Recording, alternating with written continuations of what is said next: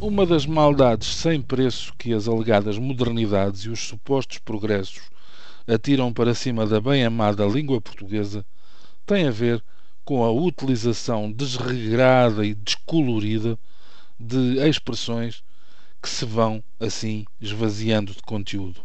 Como não há nada de mais viral do que a televisão enquanto doença infecciosa, e como dentro desta podridão nada há de mais devastador e de mais deprimente para a raça humana do que um reality show, podendo mesmo aplicar sem receios uma adaptação da frase dos novos americanos dirigida aos velhos americanos e que preconizava a ideia radical de que o único índio bom era o índio morto.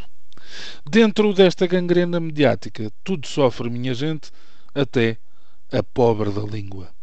Não juro que tenha começado, mas passou certamente por aquela menina sábia e explicativa, hoje comentarista e perguntadeira em programas semelhantes ao que roubaram ao anonimato, e eu sempre disse que roubar é pecado e dos grandes, sobretudo quando se é apanhado, a moça, convicta dos seus conhecimentos, segura no seu poder de análise, exuberante na sua pletórica autoestima, começava e começa duas em cada três frases com a expressão é assim, deixando imediatamente a seguir dois pontos em suspensão.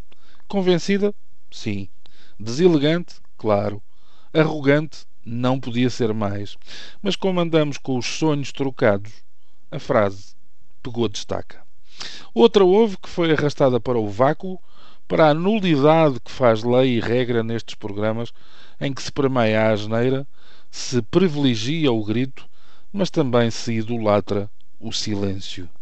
Foi provavelmente desviada de um daqueles livros de autoajuda que, na verdade, só contribuem para ajudar a conta bancária do autor tem a ver com a ideia de não estar ali, nas casas falsamente blindadas, nas quintas, nos circos, onde quer que calhe, para jogar, mas sim para que cada um possa fazer, cito, de si próprio.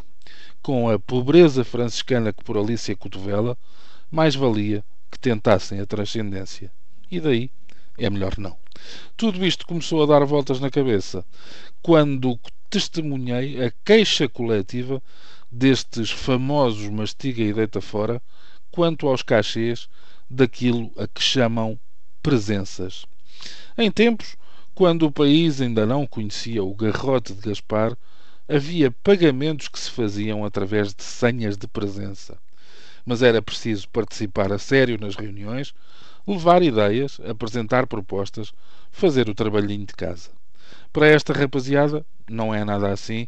Vão às discotecas, aos bares, às modas e casas de repasto só para mostrarem as carinhas larocas e fingirem que se misturam com o povo que os reconhece da TV.